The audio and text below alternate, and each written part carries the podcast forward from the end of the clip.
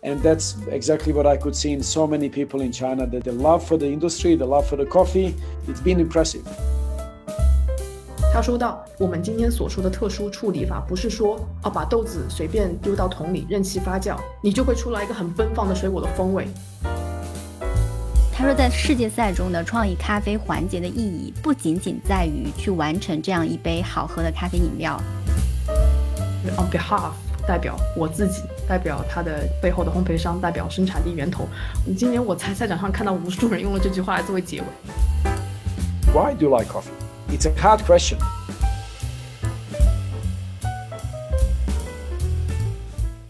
嗨，大家好，这里是主题是咖啡，话题经常 plus 的 Coffee Plus 播客。我们是一档干货满满、言之有物的咖啡内容播客，将会不定期的邀请海内外的咖啡人和爱好者们一起聊一聊和咖啡有关的话题。我是今天的主播雨佳，坐标在国内；我是一颗，坐标澳洲悉尼；我是玉南，生活在日本东京。今天我们请的嘉宾是 Sasha Sastich。我觉得可能很多从业者、爱好者肯定对他都不陌生了，嗯，但也许对于刚刚进入到精品咖啡的小伙伴来讲，他的行业地位大家可能都还不是那么了解吧。所以，我们接着节目再跟大家介绍一下他。Sasha Sastich 是2015年的 WBC 世界咖啡师比赛的冠军，同年呢，也是因为在赛场上突破性的使用了二氧化碳浸渍处理法的咖啡，从此享誉国际。对于精品咖啡的发展是有着划时代的意义的。嗯，他目前名下有两个品牌，呃，负责熟豆以及咖啡实体店业务的 Owner Coffee，与负责生豆业务的 Project Origin，也就是原产地计划。Sasha 目前的团队与全球十八个产国、一百多个庄园合作，提供技术上的支持。同时，他还经营着咖啡器具品牌 Nucleus，其中部分器的普及就源自于他。呃，说到这里，其实不夸张的说啊，嗯，Sasha 团队。是目前真正意义上做到从种子到杯子全产业链覆盖的团队。那他所带领的这个欧奈团队也是一支以比赛出圈的团队。可以跟我们来说一下萨莎团队之前的一个比赛的战绩吗？嗯，当然最为大家所熟知的就是2015年他自己本人参与的世界咖啡师比赛，他自己获得了冠军。其次是2017年啊，也就是欧奈目前的首席培训师 Hugh Kelly 是。获得了世界咖啡师比赛的第五名，而今年刚刚结束的二零二一年的世界赛，他是以第三名的成绩。目前作为 oner 首席烘焙师的 Sam Cora 是在二零一七年获得了 WBRC，就是世界冲煮赛的第二名。那同时，Sasha 有两段很有意思的作为教练的经历，包括二零一八年啊世界咖啡师比赛的冠军 Aga，就是那个波兰的女孩子，她的教练就是 Sasha。然后，二零二一年就是刚刚结束的咖啡师大赛，呃，其中的世界排名第五名。如果大家有看那个比赛的话，其实是一个来自肯尼亚的选手叫 Martin Shabaya，那他的教练也是欧南的团队。所以，Sasha 在世界咖啡圈也算是享誉国际吧。能请到他，这次也是我们的荣幸。先来听一下 Sasha 和我们打个招呼。Yeah, thank you for having me. First of all, uh, my name is Sasha Shestich. by many. I'm known as a World Barista Champion in 2015. Um, yeah, I'm the founder of Honor Coffee Project Origin, father of two. I have uh, two beautiful kids, Anna and Alex. Anna is 19 years old, Alex is 14. I've been married now for 21 years with my gorgeous wife Betty. And um, yeah, I'm coffee obsessed. I know I'm involved in a coffee from uh, being a coffee farmer, working with uh, so many coffee farmers all over the world um, my deep passion is relationship with the farmers. I also have been coffee roaster for so many years. I don't roast coffee anymore. And we've also founded another company called Nucleus Coffee Tools. I guess the deeper I am in a coffee, the the more things I want to do. I, I, guess there's there's obviously obsession and passion for coffee, and in the same time passion to to innovate and to leave something good for our industry. So coffee is my life. 那这个就是莎莎开始给我们做的一个自我介绍了，因为整场采访是采用英文的形式做的采访，然后呢，我们会把这个英文采访同步作为 Coffee Plus 播客的第二三期节目。大家如果对于语言上没有障碍，或者是比较感兴趣的，可以去收听。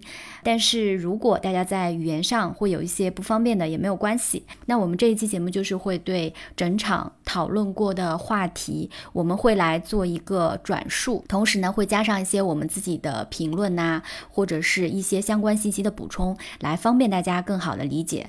所以呢，如果即使是大家收听了英文版，会有一些延伸信息的疑问呢，也可以来收听我们这个版本的。然后刚刚这句话就是 Sasha 在跟我们打招呼的时候呢，他也是主要做了一些。简单的自我介绍啊，就是首先他就是 介绍了一下他自己是二零一五年的世界咖啡师大赛冠军，那这个也是大家众所周知的身份啦。我记得 Sasha 也是比赛很多年之后，直到得到冠军，他也说了一句话：现在终于有人肯听我讲话了，也是从那个时候被呃整个咖啡圈所熟知的吧。然后他有介绍说，他现在结婚二十一年了，有了一个美丽的妻子，然后说是两个孩子的父亲。那他。他的女儿呢是十九岁的安娜，还有一个十四岁的儿子 Alex。Sasha 又有讲到说，他在咖啡世界上呢更加热衷的其实是和咖农之间的，或者是说对于原产地的这种连接这一部分。接下来呢，呃，Sasha 也提到了说，他现在也在烘豆子嘛，一直有在烘豆子。然后他又提到了他现在一个旗下的器具品牌 Nucleus Coffee Tools 吧。然后这个品牌呢，其实我当时听到的时候是有点懵住了，因为我对这个品牌比较陌生，就是想问一下一科，因为你们也都在澳洲，应该对它这个品牌比较熟悉。它是一个什么样的品牌？是做哪些产品的？呃，其实如果你打开 Nucleus Coffee Two 的这个官网的话，其实它目前只有三款呃产品在这个线上。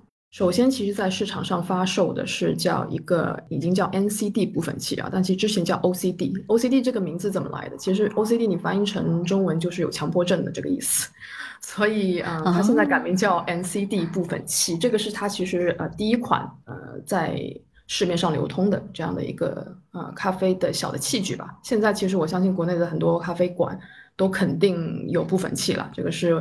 不能丧失的、不能失去的这样的一个咖啡制作的器具吧。然后还有两款是刚刚推出不久，一个就叫 Compass 温度计。Compass 温度计其实是一款感应温度计，它是跟体温计的这个设计原理差不多的，就靠近杯口的上方一定的这个位置或者一定的高度，就会计时显示当前的温度。那为什么会有这个温度计的这个出现？是因为它也应该是受了比赛的影响，因为通常在比赛我。的时候，选手都需要跟评审去做一个交流嘛。这个咖啡高温的时候、中温的时候、低温的时候是什么样的一个风味展现？那就基于这个，其实对于高温、中温、低温的这个区间，大家其实是比较模糊的。但是如果你有了这个温度计做辅助的话，其实有一个非常具象的数字显示，你就会有更明确的参照。啊，这个是我目前觉得 Compass 温度计出现的一个缘由吧。另外还有就是一个叫 Sam 的咖啡称重台。然后我们继续回到 Sasha 的一个自我介绍中啊，然后他有表示或说，在这个行业做的越久，然后做的越深入，他就会觉得有越多的事情值得学习、值得去做的。我觉得这也是很多行业里的行业大佬们会表达的一种表达吧。最后我们再回就是回看整段 Sasha 的一个自我介绍，他反复提到了 obsession 和 passion 这两个词，然后他有用 Coffee is my life 结尾，所以我。我觉得这里还是蛮感动的，因为就在这个节目一开头，他就有让我们联想到了我们以前采访的一些嘉宾，每一个在咖啡这份事业上坚持很久的咖啡人，他们都会表达一个一辈子就只做这一件事情了，也就是一个生涯世事的概念。然后这是 Sasha 的一个自我介绍。那其实 Sasha 的成长背景呢，也跟我们很多人想象中的会不太一样啊。就是首先，萨莎他是出生在克罗地亚的，然后他是家中的次子，还有一个哥哥。哥哥的英文名字非常有意思，叫 Dragon，就是中文龙的意思。然后呢，当时在一九八九年的时候，南斯拉夫战争开始，举家被迫迁移到了波斯尼亚。两年之后呢，又很不幸的被波黑战争所波及。呃，他回忆说，和家人当时过了七八个月没有电的生活。每天都是在坦克、士兵和炸弹的阴影下生活。然后接下来的四年间，为了躲避战乱，他们是搬了七个国家、八个城市。也换了二十多个住处。即使在这样极端的环境下，他回忆说，父亲倾尽全力，从来不会抱怨，也不会把负能量带回家，努力为兄弟俩创造一个好的物质生活、好的教育，培养他们成为优秀的手球运动员。最后，在一九九六年的时候，他们就搬到了现在所在的澳大利亚的坎培拉。之所以当时选择坎培拉呢，也是因为为了兄弟俩的手球运动生涯，因为那里当时是有全国最好的体育俱乐部。然后他在澳大利亚的体育学院呢，其实度过了还比较顺利的一段时间吧，还曾经一度被评为澳大利亚的最佳运动员，还参加过悉尼奥运会。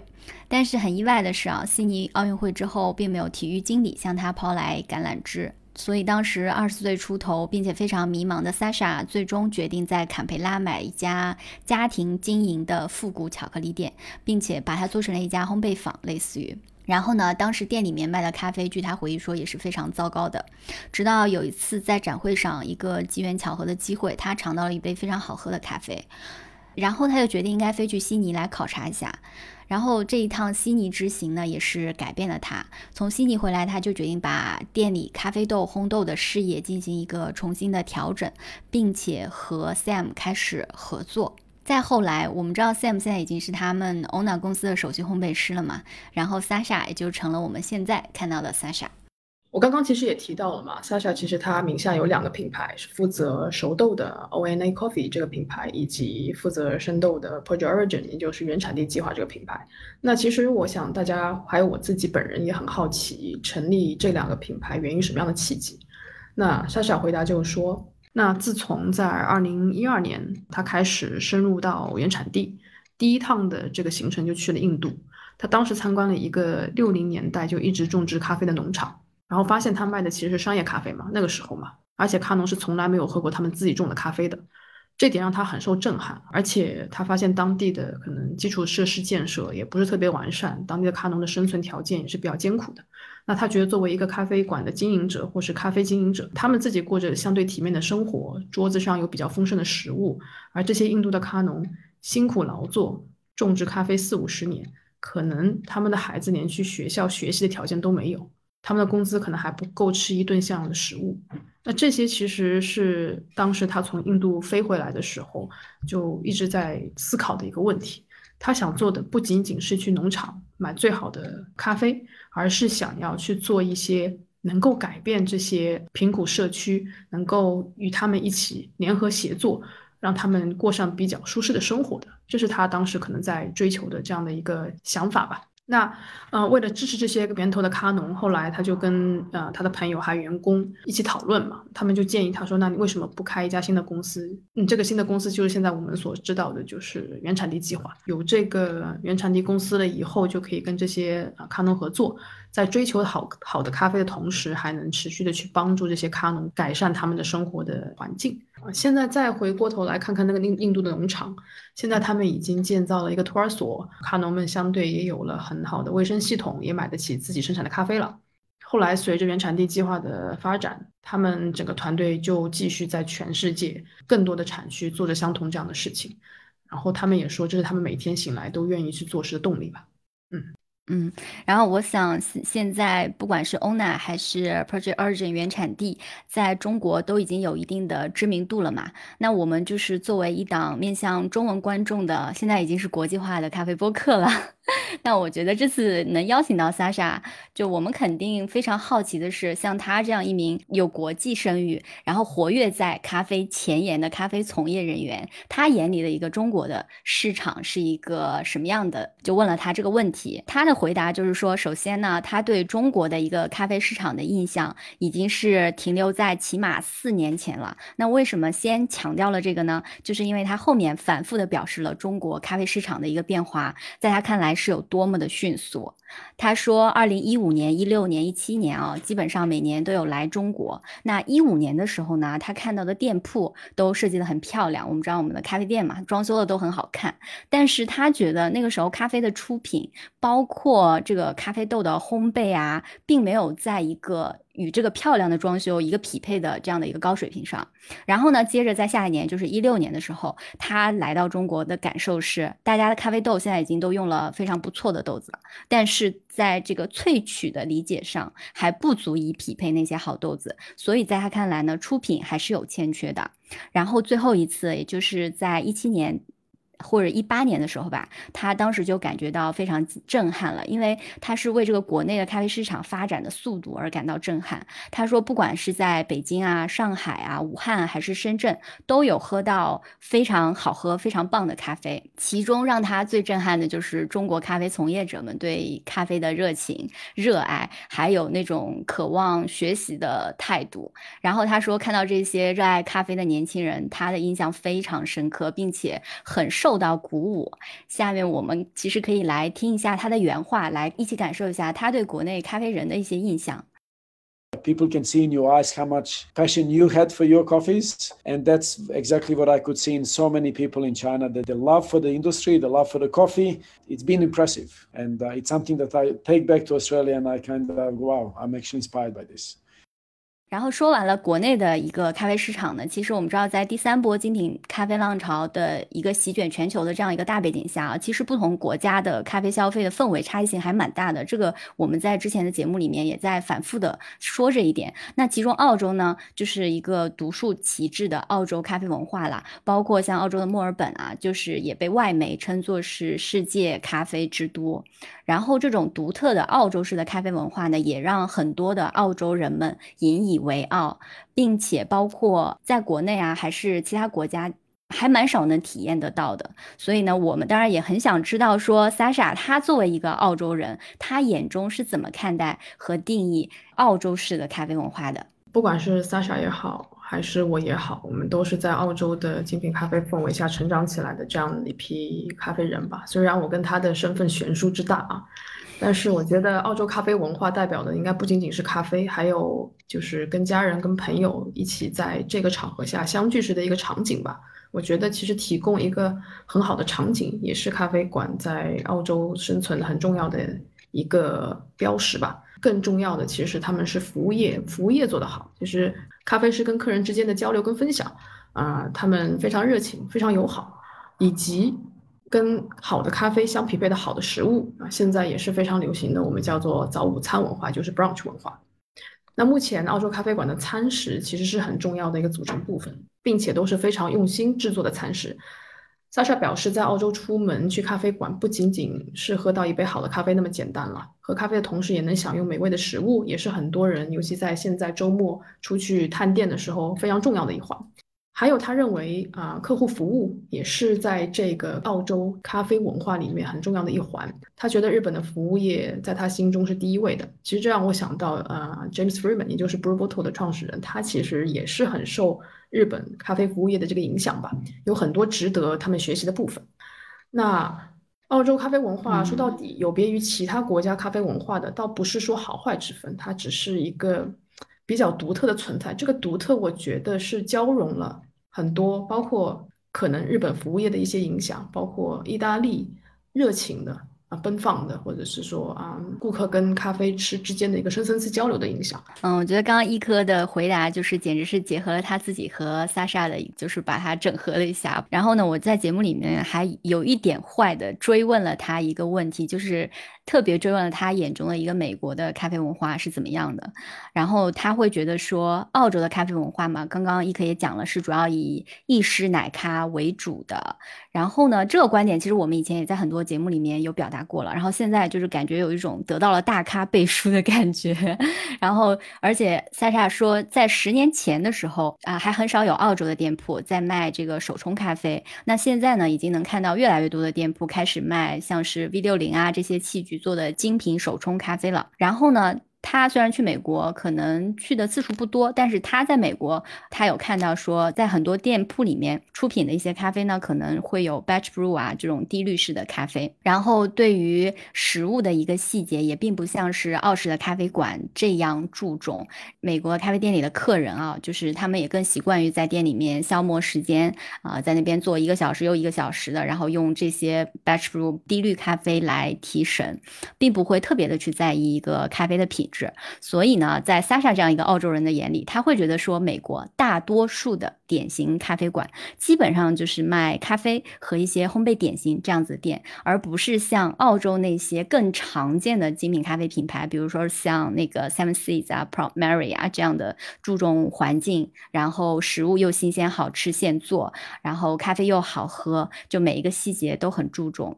然后我觉得这个回答就是超级真实，你知道吗？因为我已经不止一次在就澳洲的不管是从业者还是普通人，呃口中听到这样的话。比如说我之前有听过一档。另外一档播客叫 Coffee Science Group，也是由澳洲的一个咖啡品牌叫 Seven Miles 他们来做的嘛。然后他们有一集就提到了，就是嗯去美国参加一个那个咖啡界的算是一个比赛啊，或者是活动吧。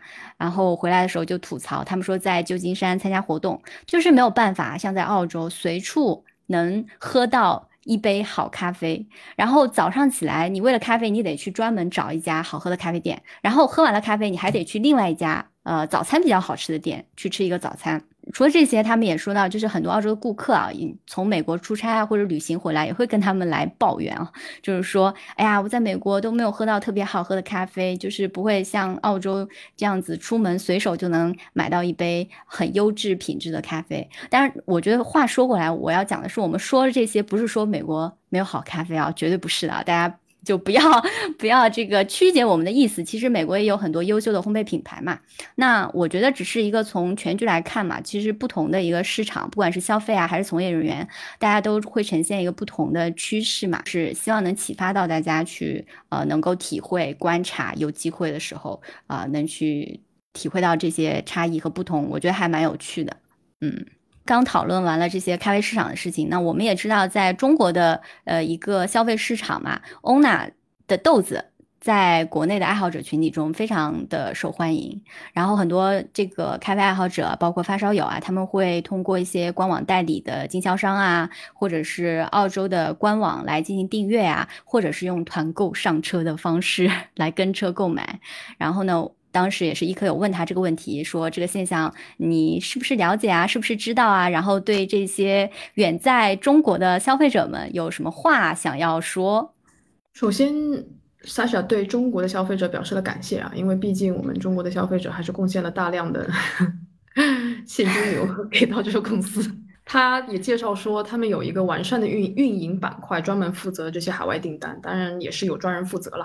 不需要他亲自回复这些来自海外的咨询讯息，那这些也可以理解啊，毕竟他现在也是日理万机，非常非常多的项目集一身啊。那 Owner 的官网上你可以看到，他们有两个项目哈，觉得还蛮有意思的，一个叫 Guest Roaster Program，就客座烘焙师项目，以及 Wholesale Program，也就是批发项目，所以分别对应不同的需求场景吧。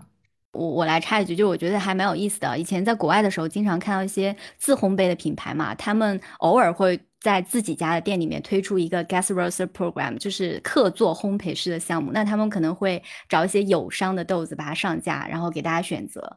嗯，我也是这个采访之后才知道，哦，他这个和那个 wholesale program，就是和这种单纯是给你批量定制豆子供豆子的这种方式是不同的方式。对，其实他们也不仅仅是卖豆子吧，嗯，他们的就是首席培训师 Hugh Kelly 还会拍摄一些演示的视频，包含如何养豆啊、萃取啊，针对每一款豆子得到一套最好的萃取方案，或者进行一些在线的指导。那疫情之后，我们都发现网络其实是一个非常好的渠道，帮助他们去链接全世界各地的店主客户。那这个业务其实也是在疫情期间才拓展开来的。然后他分享了一个小故事啊，可能就是在他疫情之前吧，疫情爆发之前，他去了迪拜，就曾经遇到一个咖啡馆在用欧娜的豆子，但是他之前并不知道有这个客户。通过交谈以后，他发现对方对这个豆子是怎么被烘焙的啊，或者是如何萃取的好喝，包含背后的故事信息都了如指掌。就一个你从来没有见过的人，通过这些咖啡被连接在一起，觉得这个感觉他认为非常的奇妙吧。然后说到疫情呢，一科这里补充了一个非常非常有意思的信息给 Sasha，他提到了剁手咖啡群在疫情初期的时候曾经做过一个在线辩论赛，就是咖啡奇葩说。然后有一期的议题呢，就是关于该不该在咖啡馆卖厕纸的辩论。所以 你看，在震惊世界的神秘东方咖啡组织剁手群的 牌面，Sasha 已经知道了你们的名号了。所以听到这里，希望剁手群的群友们可以在评论区给我们留言牌面。呃，然后对于那些不知道剁手群的朋友呢，也推荐去收听一下我们第十期的内容啊。然后至于为什么啊，一科突然提到了这个卖厕纸的话题呢？就是还要聊回到 Sasha 的一个呃回答上。二零二零年初疫情的时候，那大家全球都被这场危机席卷了，然后尤其是服务行业，欧娜当时在这一场疫情里他们的应对，我觉得也是很值得深思的吧。也可以听一科给我们介绍一下。好，其实我当时问这个问题的初衷啊，还是想探讨在人力不可控的极端环境下，如何保证正常运营。因为刚好国内也经历到了嘛，也是想给经营者们一些启发吧。嗯，Sasha 说，其实第一波疫情大家都是始料未及的。当时他们团队有一百一十个员工，其中大多数是全职员工，所以他压力其实很大，营收当时是下降了百分之八十。他首先想到的是哦，要确保有一份工作给这些员工们。买设备机器很容易，哪怕是建一栋房子，但是如果要建一个团队，建立一种可靠的企业文化，可能是要耗费一生的事情。他希望在这种非常时期不辞退任何一个员工，那是他的首要考量。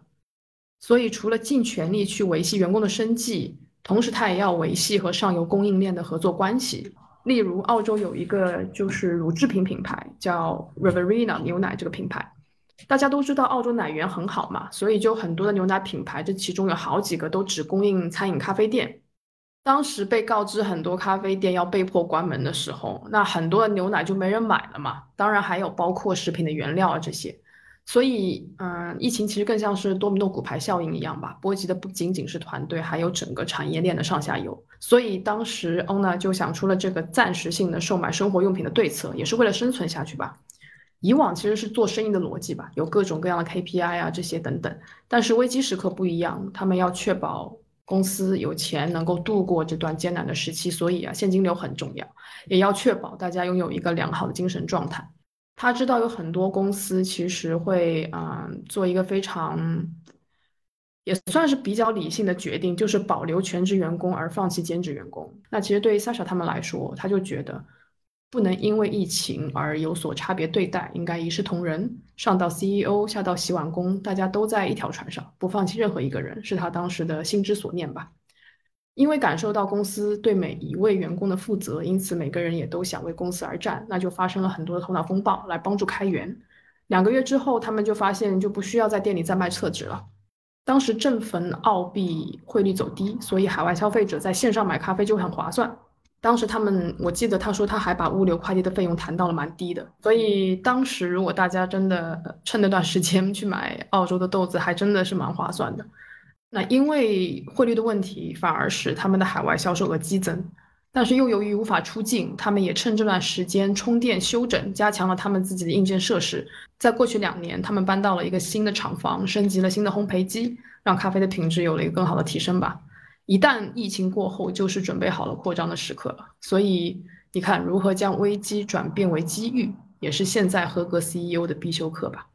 那现在疫情过后，团队的一百一十个人不但没有减少，反而增加到了一百五十个人。最重要的还是建立了一个更好的企业文化。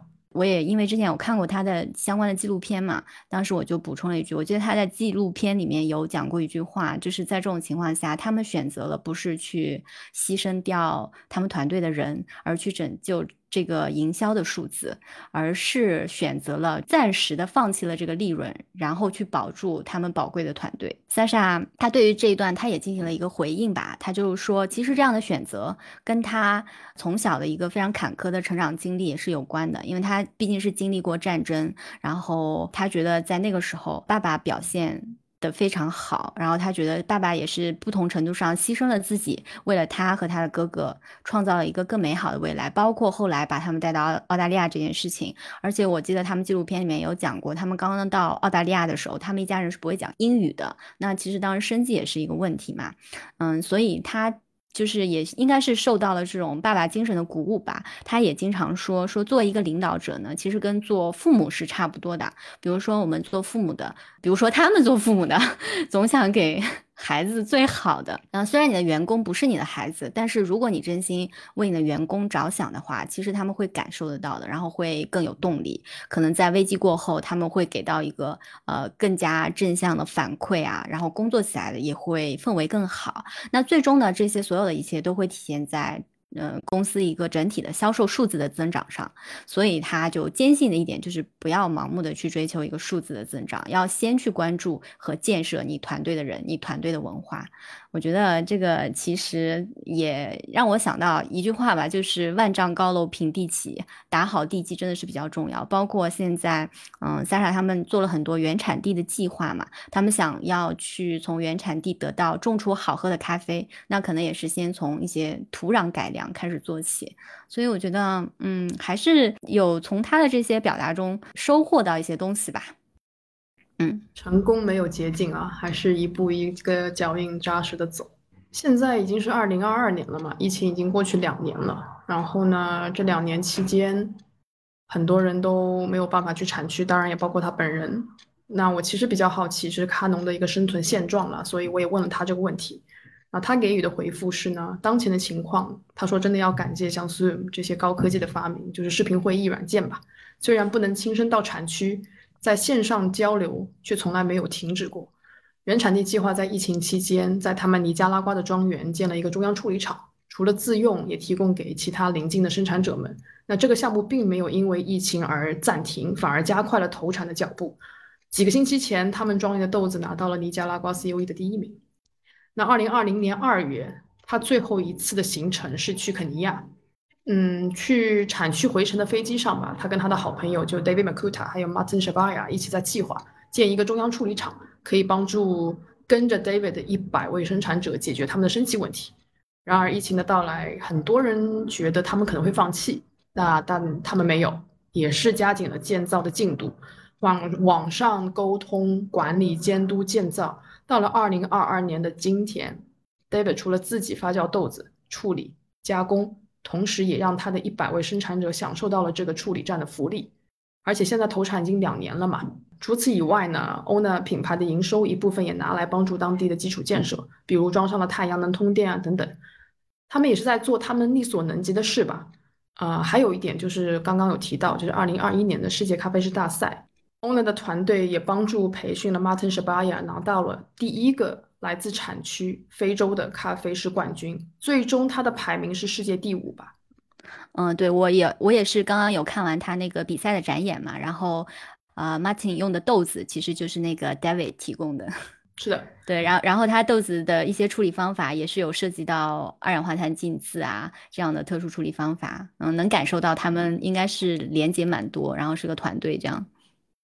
其实你看啊，今年刚结束的就是二零二一年的这个世界赛，有两位前六强里面有两位都是产国，包括冠军 Diego Campos，包括第五名的 Martin Shabaya，其实都是来自产产国的。所以我觉得这一次比赛真的在精品咖啡行业有一个很非凡的意义吧，就是说，真的原来可能真的仅仅只是为了生存去种咖啡的这些咖农，慢慢的有觉醒，就看到了精品咖啡这个市场，他们自己也投入很多的精力去追求品质。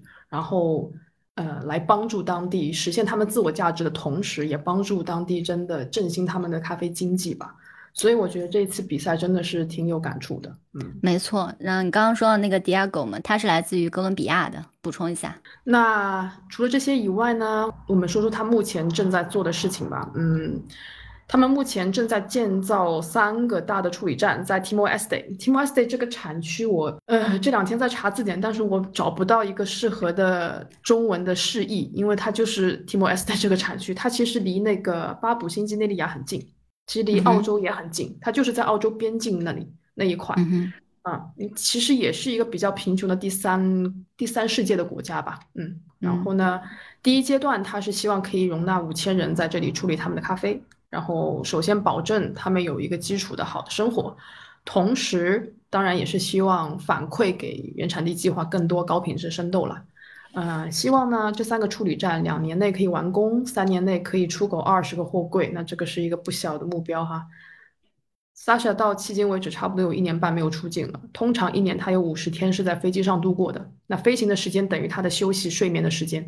但是现在没有飞机可坐，导致他原来五十天的休息时间也全部投入到了工作。目前就是二十四小时七天无休状态。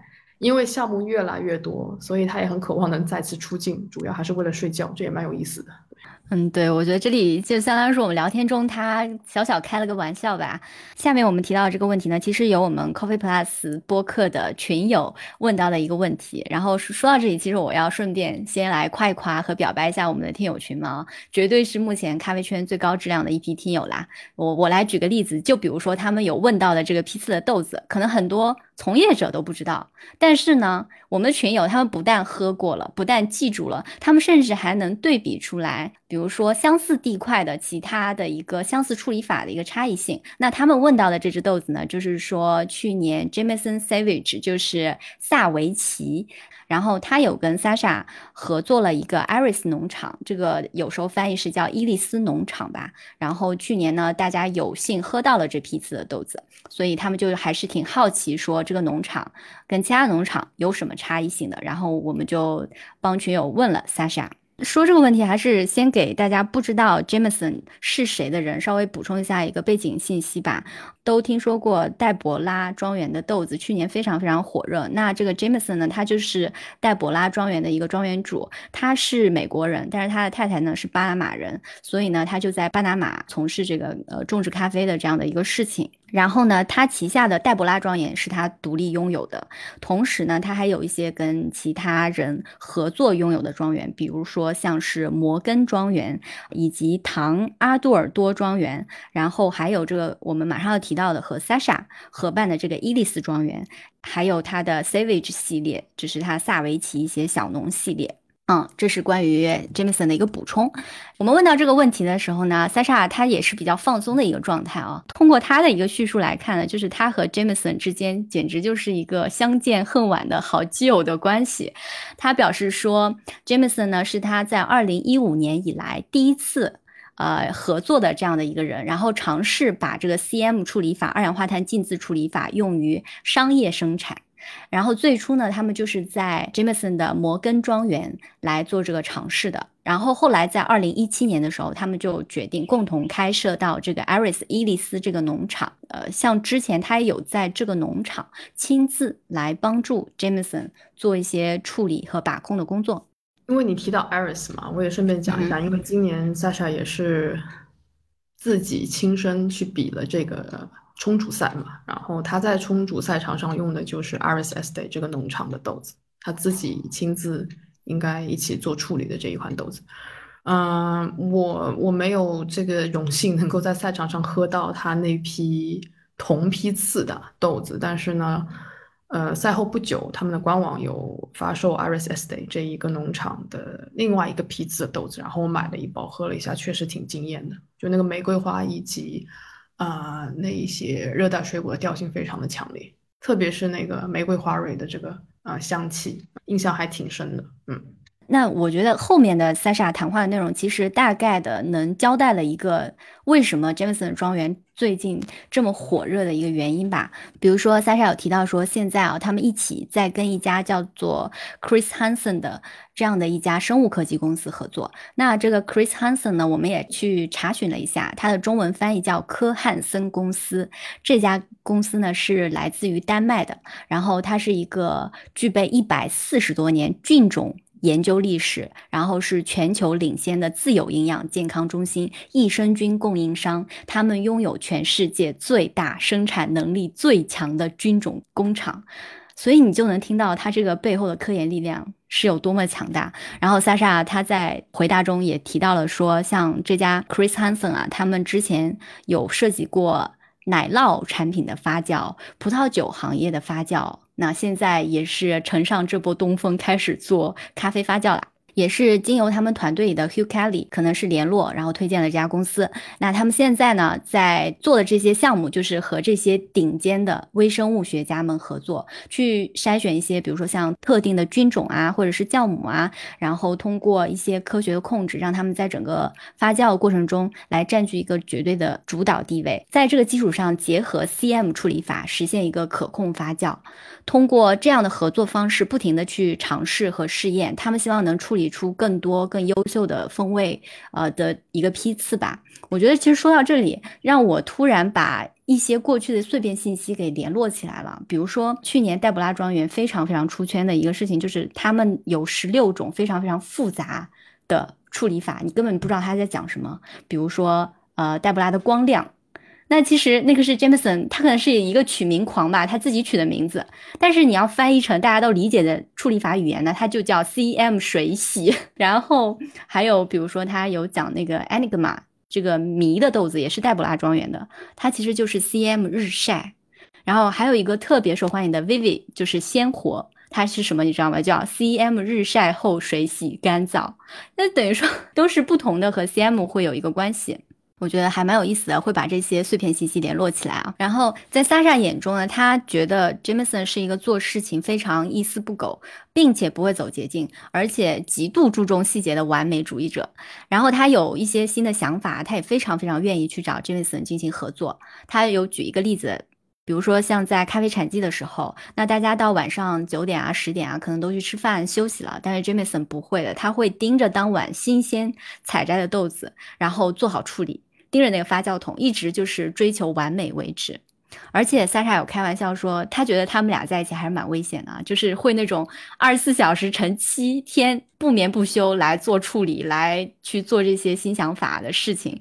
然后 jamison 当时也有表示说啊，就是说幸好他们两人没有住得很近，否则呢就会为了这些咖啡的上的一些合作啊，这些项目啊，可能会不眠不休，因为他们在一起总是有非常非常多的话题，然后也会有很多有意思的讨论，并且呢碰撞出很多新的想法和火花。Sasha 目前呢非常期待，就是趁今年九月份在澳洲举行的世界赛，他希望来招待一下他的这位好朋友 Jameson。作为 Sasha 的好基友，同时也是萨维奇咖啡的创始人，还是黛博拉、艾瑞斯、摩根庄园的主人，我们也好奇，在 Jameson 眼中的 Sasha 是一个什么样的人呢？我们一起来听听。Hello everyone, this is Jameson Savage of Savage Coffees, uh, Fincadebra, Iris Estate, Morgan Estate. and a few others. Um, I'm here to talk about our good friend Sasha Sestek, who really needs no introduction. Uh, what a great guy. Good friend, good person, good family man, and very good businessman.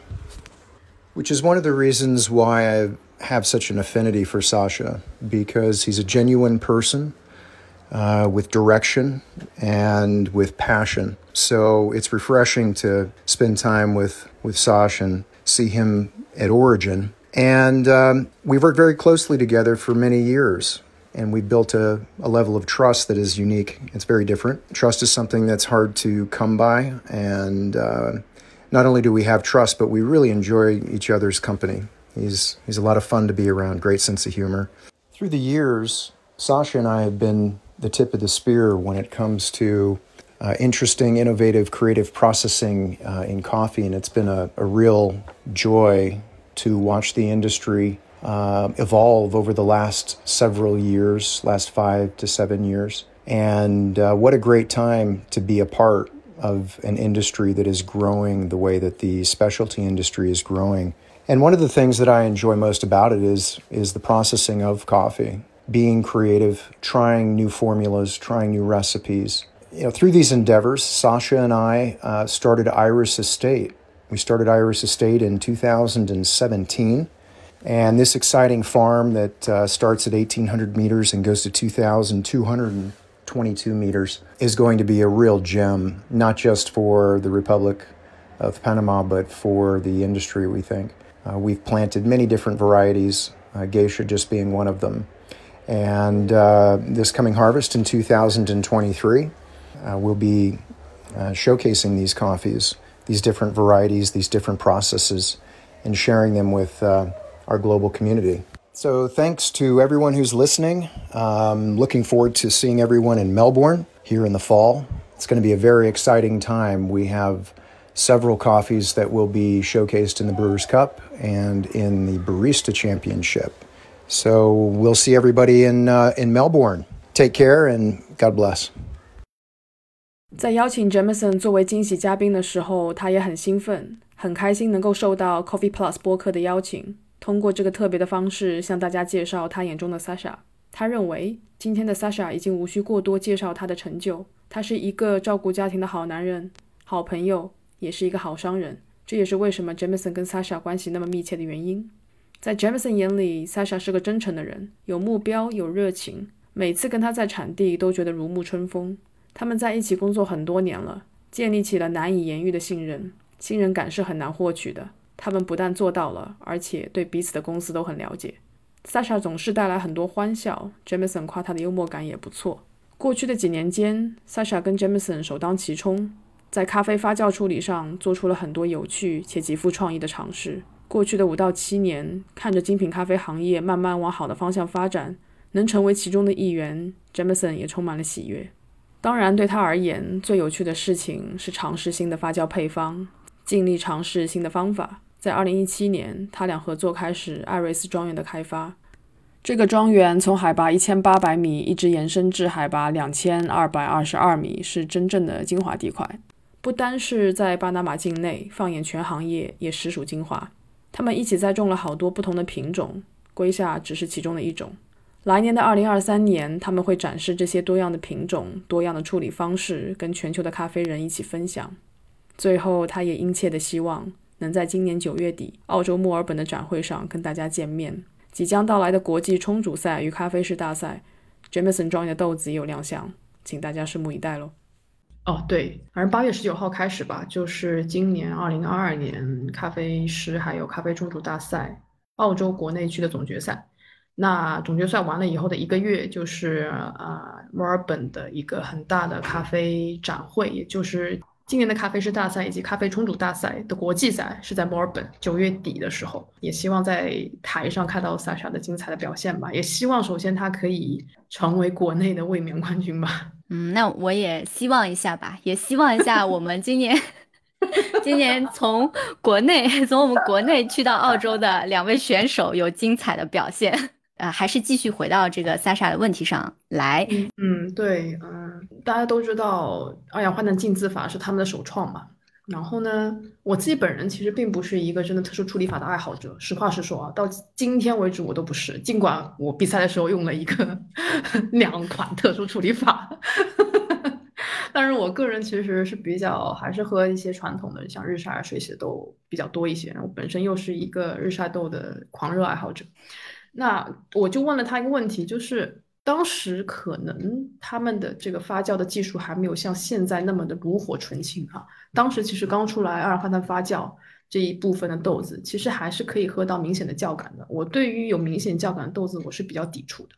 然后二氧化碳浸渍法之后又出了很多，比如说厌氧发酵啊，然后还有一个是长时间什么厌氧发酵之类的，然后厌氧后水洗发酵脱皮等等。然后我就问他。因为现在目前市面上主流的两个特殊处理法还是 CM，就是二氧化碳浸渍跟那厌氧发酵嘛。就是我就问他这两个处理法从最终咖啡所展现的风味的味谱展现上，还有清晰度上有什么不同？因为这个其实我一开始喝的时候我就会有这样的疑惑，我觉得其实差不太多。然后我当时的其实感官还没有那么好嘛，那现在让我去喝，我当然很能够比较轻易的喝出来了。但是我还是想通过它来跟我们普及一下，说这两者之间到底有什么不同吧？就是二氧化碳浸渍法和厌氧发酵的不同。对对，尤其是在风味的这个展现上，还有这个清晰度上面。对，然后呢，他就回答说，我觉得就是他给的回答都不是直给的，就他不会给你一个直接的回答，但是他的这个回答是非常有启发性的，大家可以听一下，是不是跟我有一样的感受？他说到。发酵咖啡这个问题需要从多个维度去考虑。举个例子来说，原产地计划今天如果打算发酵一批咖啡的话，比如说我们就打个比方好了，黛博拉或者是 Iris Estate，首先会看这个咖啡的种植地带。如果是两千米的海拔、极优的风土，那这些先天优势注定这支咖啡的评分不会低。水洗处理可能也会有八十七、八十八分的样子。我们今天所说的特殊处理法，不是说哦把豆子随便丢到桶里任其发酵，然后祈求一个好的结果，你就会出来一个很奔放的水果的风味。其实不是这样的，你还是要最终去尝去喝。在这只豆子本身品质已经很上乘的情况下，你还可以再加强哪些部分，让这只咖啡喝起来也许更圆润一些，甜度更高一些，酸质再好一点，还是喝起来的风味层次可以再展现的多一些，诸如此类。那以 OPPO 为例的话，每一个庄园针对每一个品种的发酵处理都是不一样的，这不是一个简单的复制粘贴的工作而已。就今年年初刚结束的这个世界赛，肯尼亚选手 Martin 用的那支咖啡，在三年前处理完的时候，其实只有八十二分，评分并并不高。但是，嗯，我猜大多数人喜欢肯尼亚，就是喜欢 SL 二十八这个品种，还有喜欢黑加仑的这果汁感。但是这个风味特性在意式浓缩上展现的话，就很容易出现过于尖锐的酸感，甚至可能会伴随尾段稀有的苦味干涩，这就很影响整体的口感嘛。那在这种情况下就需要调整，怎么能让酸的强度不那么尖锐？怎么能让这杯咖啡有更多甜感的展现？奶油般的质感如何体现？是否尝试培育更多的乳酸菌，通过菌种的作用来调节，使咖啡更加具有奶油感？他也提到温度对发酵的影响，通常在发酵温度较低的环境里，酸度的展现会更强烈一些。不同的温度会左右发酵的情况，通常在发酵温度较低的环境中。酸度的展现会更强烈一些，适用于种植海拔比较低的咖啡，就好像他们这次尼加拉瓜，他们的整一个种植海拔是只有一千两百米，啊，然后呢，但是像肯尼亚的咖啡，它酸度已经很高了，基于它的海拔的高度，那这个时候需要考虑的就是如何把甜度拉高，让它喝起来的果汁感更强、更饱满，大家在喝的时候没有这个压力，就没有被尖酸刺到的这个压力，同时又不希望评审只喝到黑加仑的风味，还有其他的水果调性，像是核果类。柑橘类，它其实可以通过延长一定的发酵时长，加入特有的酵母或是菌种，让菌种主导发酵过程，是可以发展出像黄色调性的核果类的风味的。比如说可能黄桃，比如说可能杏子这些。如果你们看过 Martin 的展演内容，里面提到的杏子与荔枝，通常在既定印象里是不会出现在肯尼亚咖啡里的。当时刚好原产地计划他们有一批适合的菌种可以辅助发酵，为这支咖啡增彩吧。对于发酵，每一个庄园都有自己不同的方法与需求，需要清楚的知道发酵这支咖啡为达到什么样的目的，到底最后这支咖啡是用来做低滤、做意式，还是做奶咖的基底？就好像当年二零一八年阿嘎拿到世界冠军，原产地计划将他那支咖啡的发酵时长拉长了些，因为他们需要确保那支咖啡有足够的风味，但当时萃取出来的基底液其实并不干净，风味也并不具象。但这个就像浓缩果汁一样，当你拿水去稀释的时候，突然间风味的层次就拉开了，清晰了许多。大家也可以听一下，去感受一下他当时的这句话的意味吧。I think a lot of coffee professionals would maybe read one of the recipes from Project Origin or maybe read some of my articles, you know, from Perfect Daily Grind, how to ferment coffee. And they just go, oh, Sasha fermented coffee or someone else fermented coffee for eight days in this temperature. And they go to random farm in random place and they try to do the same thing. We always should be looking at let's taste this coffee. Let's see what's uh, what's the terroir. Let's see what's the amazing about it. Let's highlight that. Let's see what's not so good about it. Let's see how we can hide that. And and also let's add the personality to the coffee that our you know producer has you know they they like more sweeter coffees they like more acidity coffees they like more cleaner coffees like 他其实也强调说，哈，可能有一些从业者啊，会从比如说他们原产地计划的官网，或者是其他的网刊杂志上看到有关于 Sasha 写的如何发酵咖啡的文章，于是乎他们就随便找个农场，直接把咖啡在特定的温度下发酵了八天，尝试复制同样的方法，可是最终的结果并不尽如人意。不可避免的，还是要去关注咖啡生长的风土，它有什么独到之处，分析它的强项弱项，哪里可以哪里可以藏拙。如何让它多一些记忆点，甜一点、酸一点，或是干净一点？像 Jameson 本人处理出来的咖啡，你永远不会喝到像可可豆、橄榄那样酵感重的咖啡，因为他本人就很不喜欢那样的味道。嗯，其实这就是处理者添加了自己的个性在他处理的咖啡里面了嘛。然后我们其实也能看出来，萨莎上面的这些回答完全没有正面 回应一颗提出来的这个问题。也就是说，他自己也有讲嘛，从技术层面去回答到 CM 和厌氧处理的一个不同。但是我想说的是，真正在技术层面的回答，是我们不付钱就能收听的吗？对对，所以所以最终他想表达的呢，就是整个原产地计划和咖农们的一个合作嘛，也是希望说做一些让咖农们自己引以为傲的东西，因为他会觉得说这些咖啡最终代表的是咖农们的劳动成果，而原产地计划它只是一个辅佐的作用，只是提供一些先进的技术来协助他们。然后呢，不管是这个 CM 啊，或者是厌氧发酵啊，其实。我们在做这个处理法的时候，更关注的应该是在于你的想法。比方说，我们为什么要去做这样子的处理？他说，原产地计划做 CM 二氧化碳浸渍处理法已经有八年了。萨莎认为这个过程很像是在拼一块拼图。那在整个思考怎样去处理这批咖啡的过程中呢？他们就像是要把这个拼图一块块的收集起来。连他们自己都不知道，最终这个图案会展现出是一个什么样子的全景。但是呢，他们也是一直在不停的试错和调整，因为谁也不会一开始就是对的嘛。就像是刚刚一科也提到了那个尼加拉瓜的庄园嘛，呃，萨莎说他们花了四到五年的时间来研究发酵，是一个非常非常漫长的过程了。其实，那最终呢，这家庄园终于赢得了 COE。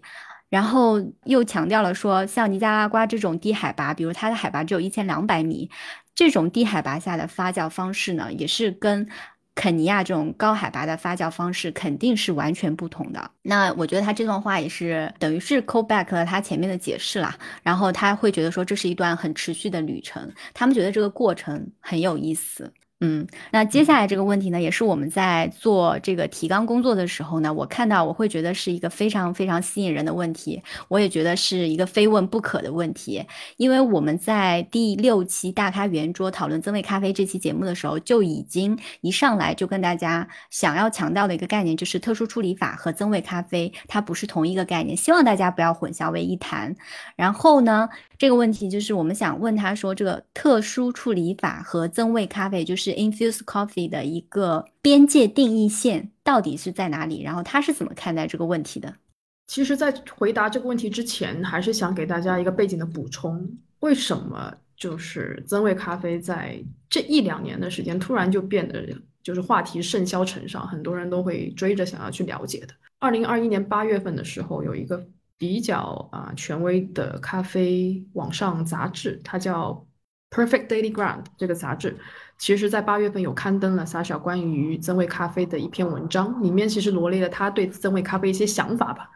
那我不确定那一篇文章是不是他写的有什么不当的地方，好像导致那篇文章一经。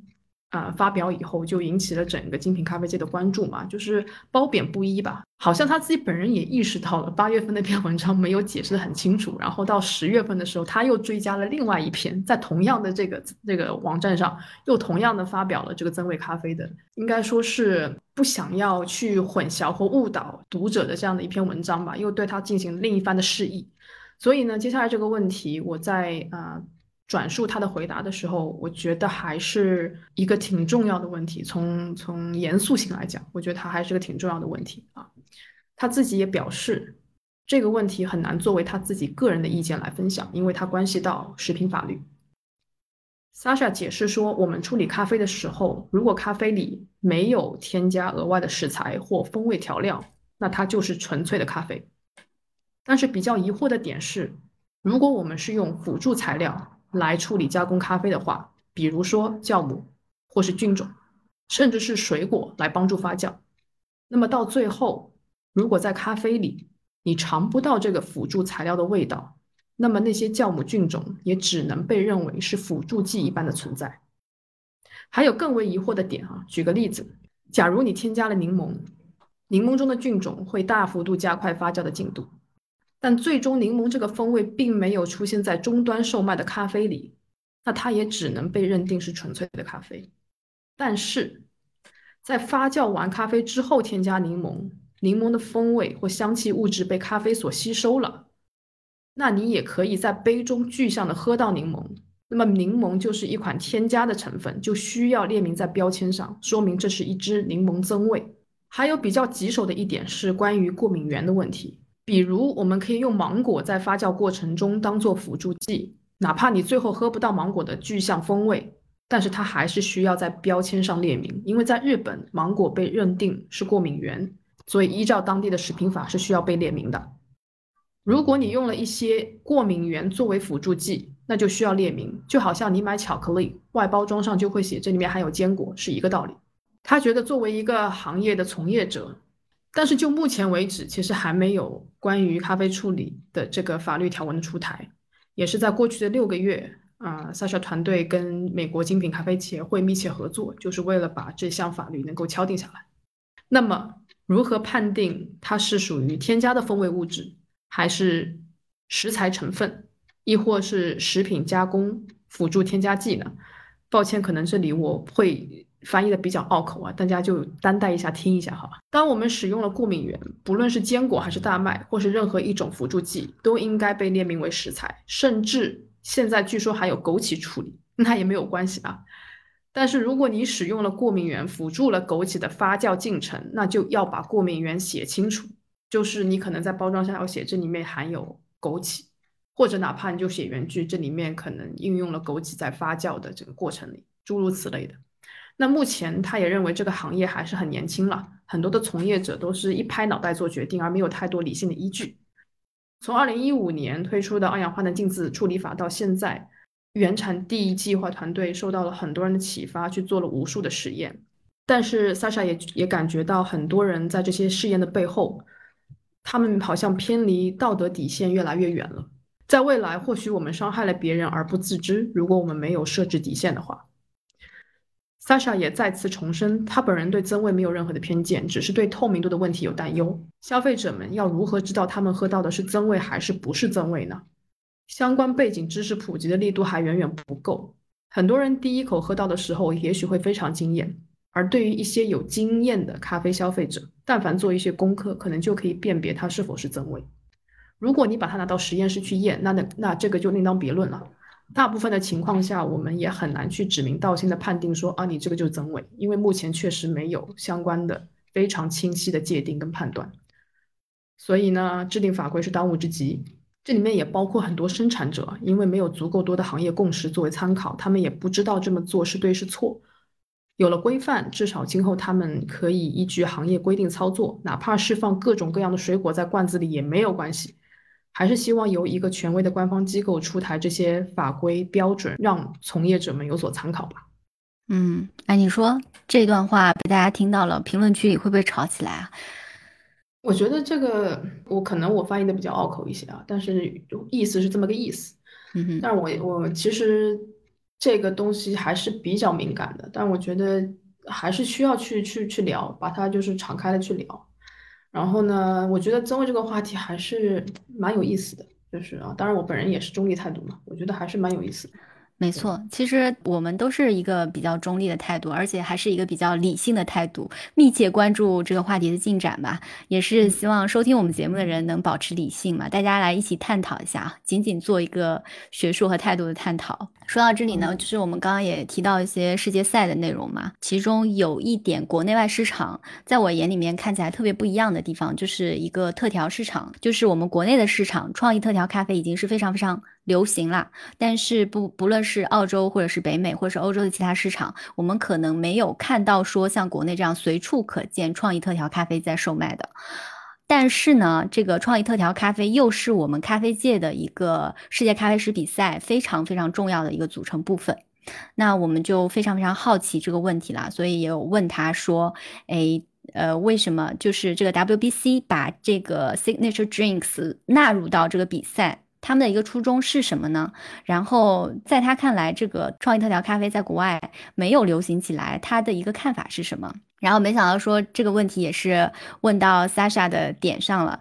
就他个人的经历，他首先表示，创意咖啡这个环节在赛场上对于他来说简直是非常令人感到痛苦的，因为不管是他作为一个选手也好，还是作为教练。帮助其他的选手也好，他说你花了几个月的时间和精力去准备一款这样的饮料，然后呢，你花了几个月的时间和精力让这款饮料最终变得很好喝了，但是比赛结束之后，人们根本就不会去提及它。但是他的一个很重要的观点，他就是说，他说在世界赛中的创意咖啡环节的意义，不仅仅在于去完成这样一杯好喝的咖啡饮料，而是有更多的背后的意义。比方说，他说做创意咖啡要理解风味之间相互作用的一个关系。当你在一杯咖啡中添加有食材 A、食材 B，最终呢，这些新添加的食材可能会创造出了类似于食材 C 的风味。然后呢，你还要让评委去感受到这个风味，它是来自于，仿佛是来自于这杯咖啡的。仅仅是因为你你用这些新的食材放大了它原本的存在，从而让你感受到。所以他觉得这个概念对于大多数的人来说，简直是令人非常困惑的。然后他也开玩笑的表示说：“哎呀，真的很希望世界咖啡师比赛没有创意咖啡这个环节，能够被其他什么东西替代掉。”所以呢，他对于创意咖啡就是一个又爱又恨的态度。他说喜欢它呢，是因为他觉得它能够促使咖啡师对咖啡进行更加深入的思考，也会推动咖啡师。对咖啡探索的更加深入，然后他也举了例子，就是说他二零一五年参加世界赛的那支 CM 处理法的苏丹如梅，他说处理的时候是有借鉴了葡萄酒发酵的这样的一个步骤嘛，然后他说让他喝起来有点像是核果的风味，但是呢他在创意咖啡这个环节有添加了葡萄汁，那你就会明显的能尝到一些覆盆子。糖的味道就是树莓糖的味味道，我也不知道这个 raspberry candy 是一个什么味道啊。反正他们家好像特别喜欢这个味道，因为他们那个当家奶咖好像也是 raspberry candy 吧。但是他说你并没有添加这个覆盆子糖，而是咖啡加这个葡萄汁的组合带来了这种全新的风味体验。然后另外一个原因呢，他喜欢这个环节是因为创意咖啡。真的会驱使一个选手去深入思考关于咖啡所有的一切。他觉得说，创意咖啡是代表了未来的一个东西。接着他有提到说，作为教练，呃，辅助的两个冠军选手，一个就是非洲选手 Martin。然后 Martin 的创意咖啡环节呢，是针对咖啡的品种本身进行了一个更加深入的探索。如果你有看到过 Martin 的展演的话，你会有发现，他向评委展现了一个咖啡的根系系统，包括叙述到如何去。控制土壤的 pH 值啊，然后如何去控制肥料中的一些特定的化学元素啊，这些理念。那另外一个选手就是阿嘎，就是二零一八年的世界咖啡师冠军。他的一个创意咖啡的表达呢，是表达了一个和客人一起来做分享饮用的理念。然后去表达一种对源头种植啊，或者是对这种做处理的咖农的一个致敬吧，相当于。所以说他觉得说创意咖啡它就是代表了未来的一个部分。然后他也提到了澳洲的一个前冠军 Matt Pug，他说到他二零一三年参加比赛，在做创意咖啡的时候呢，用的就是 E.K 的磨豆机，然后他用相同的豆子做了一些不同的研磨，然后用不同的萃取时时间，分别做了三杯咖啡，去展现三种不同的风味体现。然然后呢，当时用的 E.K 磨豆机，目前被大家广泛的应用在咖啡馆里面，成为了可以说是过去几年咖啡馆界的当红设备啦。就他这些都是喜欢它的原因嘛，就是有各种各样的可能性嘛。然后他最后也说了，他他讨厌他的一个原因，就是他说完成了比赛之后，基本上你永远也不会再去再去这样制作，或者是喝一杯和比赛一模一样的创意咖啡了，而且你也不会在咖啡店。找到这样的饮料在售卖，当然他这个这里说的咖啡店是指国外的这些咖啡店了，因为他觉得说他们做起来准备过程非常非常的复杂，然后工序也很多啊，然后赛场上呢对每一个细节又是非常非常关注的，受制于这些条件，他觉得说在现实中也很难做出一个一模一样的复刻，这个事情就被市大众市场给遗忘了。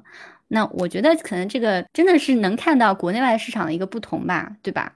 就是特调咖啡没有在西方的国家流行，我觉得是跟消费者的消费习惯有关系的。我觉得国内消费者还是猎奇的心理比较重的，但是像澳洲这种成熟的市场，大家其实对猎奇的心理，可能除了一些年轻人以外，其实大家真的就是还是最后还是习惯于那一口，就好那一口，明白？就是你喜欢喝喝奶咖的，就是奶咖，澳白永远是澳白。你从澳白要转到这个那个美式加奶都很难，你知道吗？更不要说直接跳到意意式浓缩，不太可能。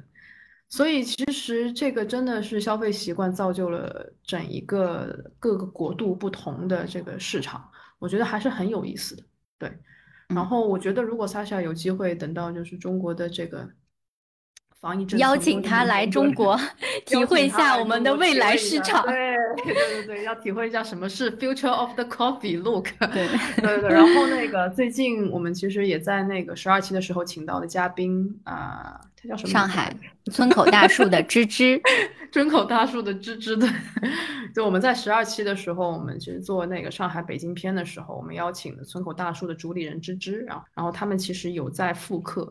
其中有一款，他们复刻了 Sasha 的那个二零一五年世界赛的特调的这个饮料的配方。大家如果有兴趣的话，我们也会放在 Show Notes，大家可以去关注一下。嗯，然后刚刚我们今天这一集真的是有非常非常多的，就是像是冠军的人名啊，还有其他延伸的豆种啊、庄园信息，我们都会尽我们所能把它全部都列在评论区和 Show Notes 里面，方便来大家查看。好，其实聊到这里，我觉得大部分烧脑的问题其实都已经被覆盖了。我接下来其实嗯挺有兴趣想要知道的，就是关于赛事的一些问题。从二零一五年开始啊，就是我自己本人在澳洲的这个感受啊，就是二零一五年，如果你想参加比赛，你唯一的方式是什么呢？就是申请进入到。Owner 团队或者是 原产地计划的团队，因为二零一五年以后，澳洲几乎所有的国内赛的前三甲都是他们的人包了啊，所以这个也是一个非常，一方面又觉得哇，真的好厉害，一方面又觉得啊，怎么会这样？就好像啊，好像打不败他们就先加入他们，对，就大概是这么个意思，对对对。然后呢，我就问他一个问题啊，就是我觉得这个问题我问的也还蛮赤裸的，就是如果一个行业新行业的新人想要参赛，但是钱不够，你会给他们什么建议呢？我觉得那个问题他回答的时候也蛮难以启齿的，脑子会在想，哎，怎么这个人问这个问题？然后呢？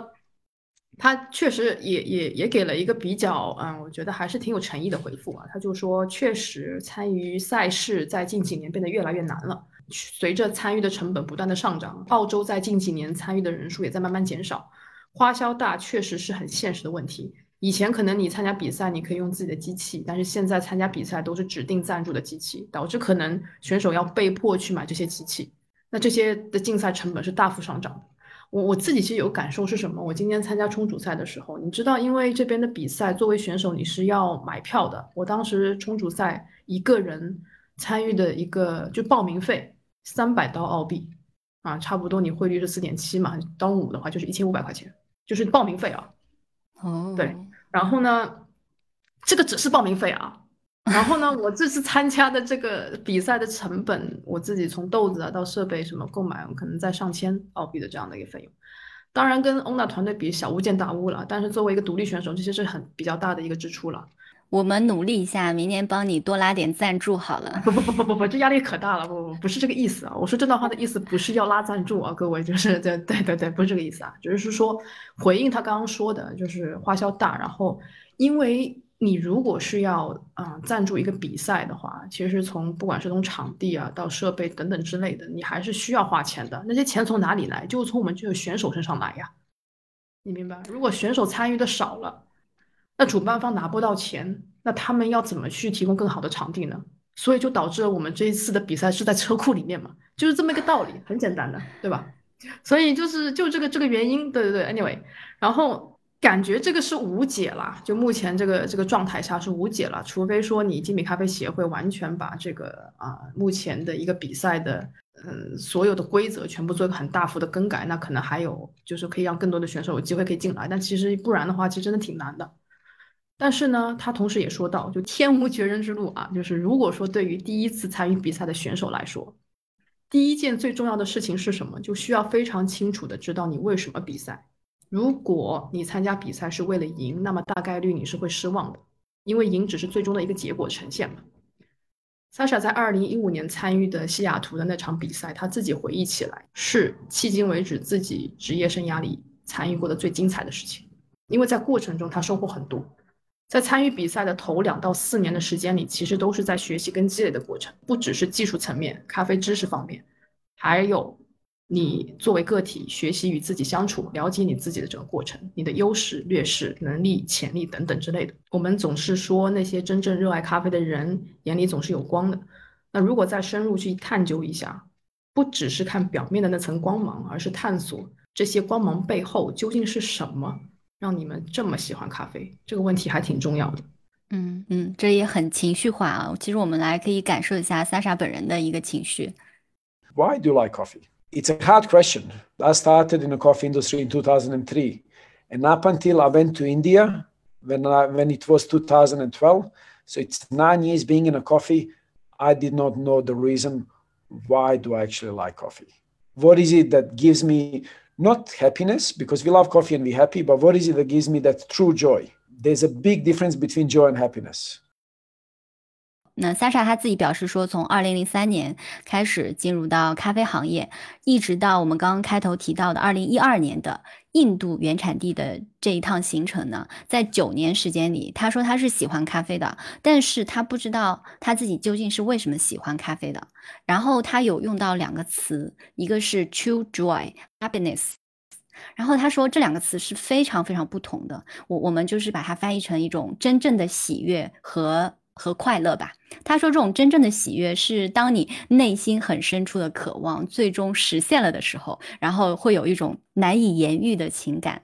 他举例说，当他再次后来再次去到印度的时候，然后看到当地的那些小孩子们，因为他的付出，有学可上，有车可坐，在一个呃相对舒适的环境里生活，然后他再回想起当年的情景，这个时候他端起一杯咖啡。来品尝的时候，体会到的就是那种完完整整的喜悦感。他说，平时喝到一杯好咖啡，我们都会开心嘛，但是仅仅是开心而已。但是现在是真的完全不一样的体验，我觉得大家可以自己来感受一下啊。我我我可以插一句，这里就是因为我记得瑜伽好像在其中一期聊那个啊，跟苹果姐姐那一期。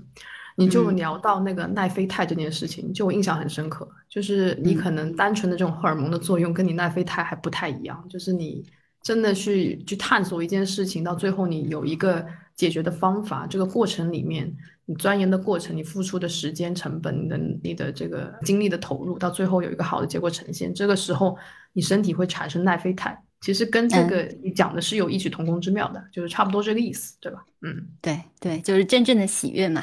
然后他还有说提到说，也是刚刚我们提到的一个来自肯尼亚的非洲的冠军啊，Martin。然后他们在扶持协助 David 成为优秀的一个咖啡生产者。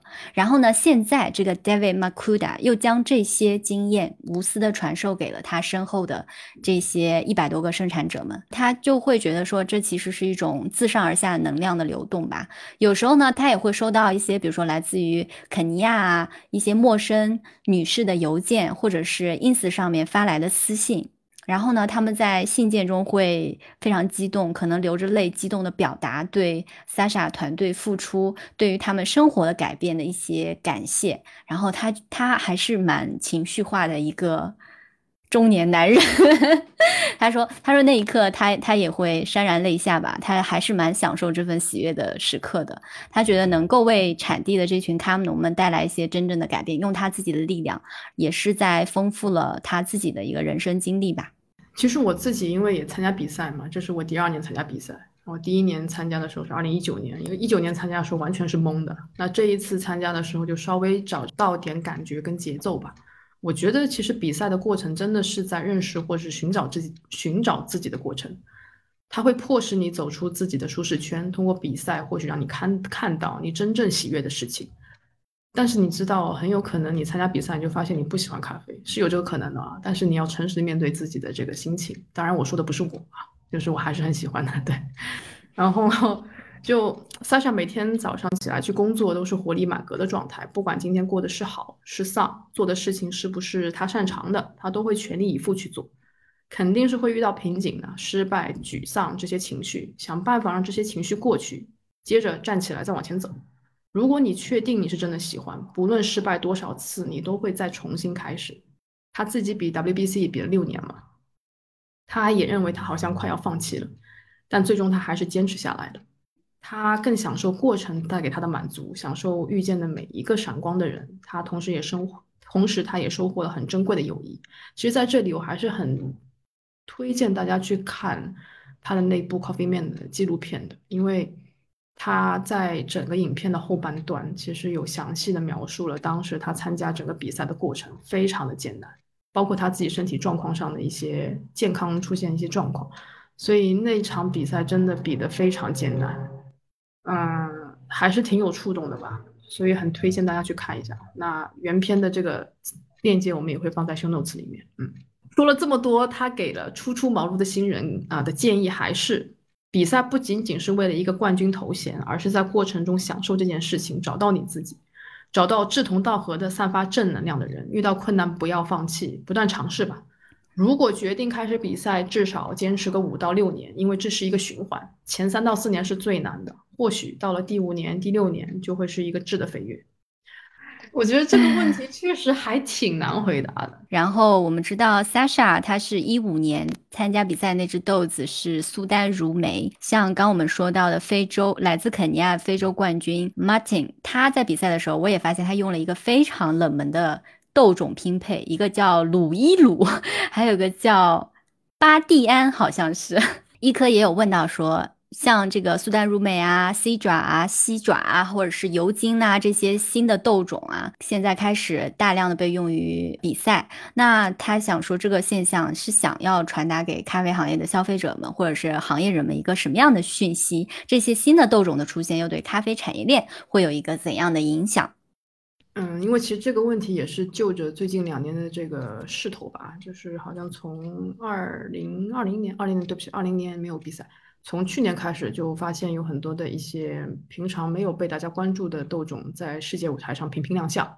那对于不同品种的咖啡，他他表示能参与到整个游戏里面，就好像像尤金啊，像 c d r a 那样，当然是喜闻乐见的啊。他相信除此以外还有很多的品种今后会被呈现出来。他是个人很喜欢的一个混种叫 Typica Morohodo。在那个厄瓜多尔产区，抱歉，这个豆种我现在目前还没有看到过。如果说你们有看到这个豆种的小伙伴们，请在我们群里艾特我一下，因为我也很奇奇怪怪的知识又增加了。I don't know，就是 T 你肯定是混种了。T P 卡跟 Moro Hold，不能 Hold 我也不知道是什么，我没有看到过这个这个品种。Anyway，也有时候他也会觉得可能会有人对于龟下存在一个偏见，那我觉得这个偏见可能更多是是溢价上的一个偏见吧。啊，但是我们还是要感谢，正因为有龟夏这个品种的出现，才让这个行业在近几年有了一个质的飞跃。十年前，生豆的价格可能在二十到四十刀这样的一一磅的价格，在当年已经是很高了。那自从有了 BOP，生豆的价格已经可以卖到四千一磅，这个美元四千美元一磅这个价格，对于行业来说其实是很鼓舞的事情。我们不该戴有色眼镜去质疑这咖啡是不是真的值这些钱。因为当你对标像红酒行业啊，一瓶红酒被卖到，就是你可能会卖到一万到一万五一瓶，行业内的每一个人其实都是赢家。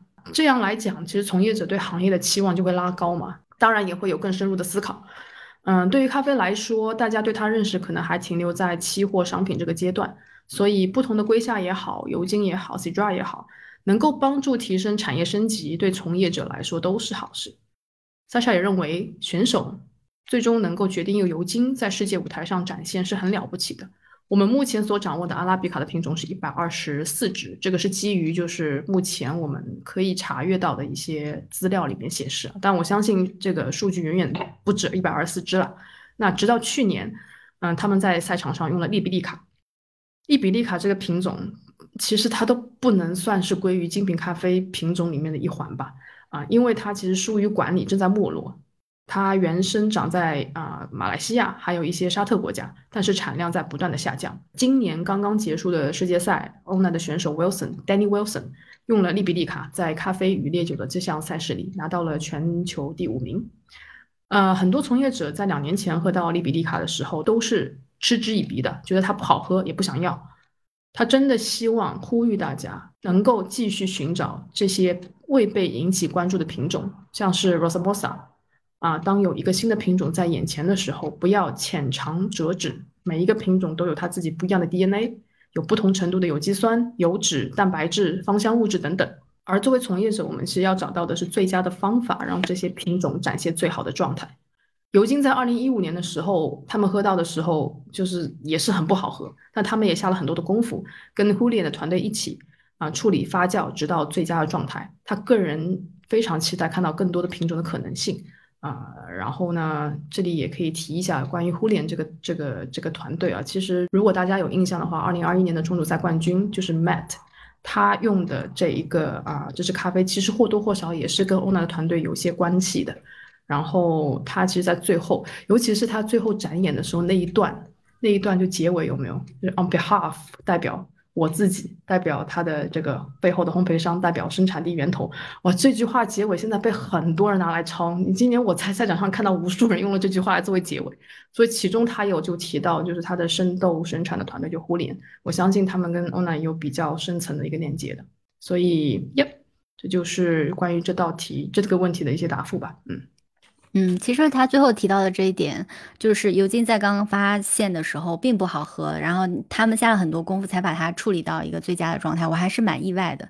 我之前一直以为尤金它就是天生就是一个，嗯，先天性优势很强的这样的一个品种，就是只是被大家发现了而已。我没有喝到过真正的 Eugenides，就没有喝到过尤金，但是就它是甜度非常高嘛，但好像其他的层次感也不是特别的，就是很有记忆点之类的，嗯。对，好像看到过几个选手在用 U 精的时候，都会想尽办法去平衡它的那个强度、甜度。这里我真的很想再再聊一下，就关，其实我们刚刚聊了这么多，包括在聊处理法的时候，莎莎也在呼吁说，不要只是盯着大家用了什么你就去用什么，不要只是做复制粘贴的工作。嗯，就你今天如果要用油精，你要想清楚你为什么要用这支咖啡，你的你的背后的概念是什么？是不是非它不可？还是说，哦，就是因为别人用了我也要用？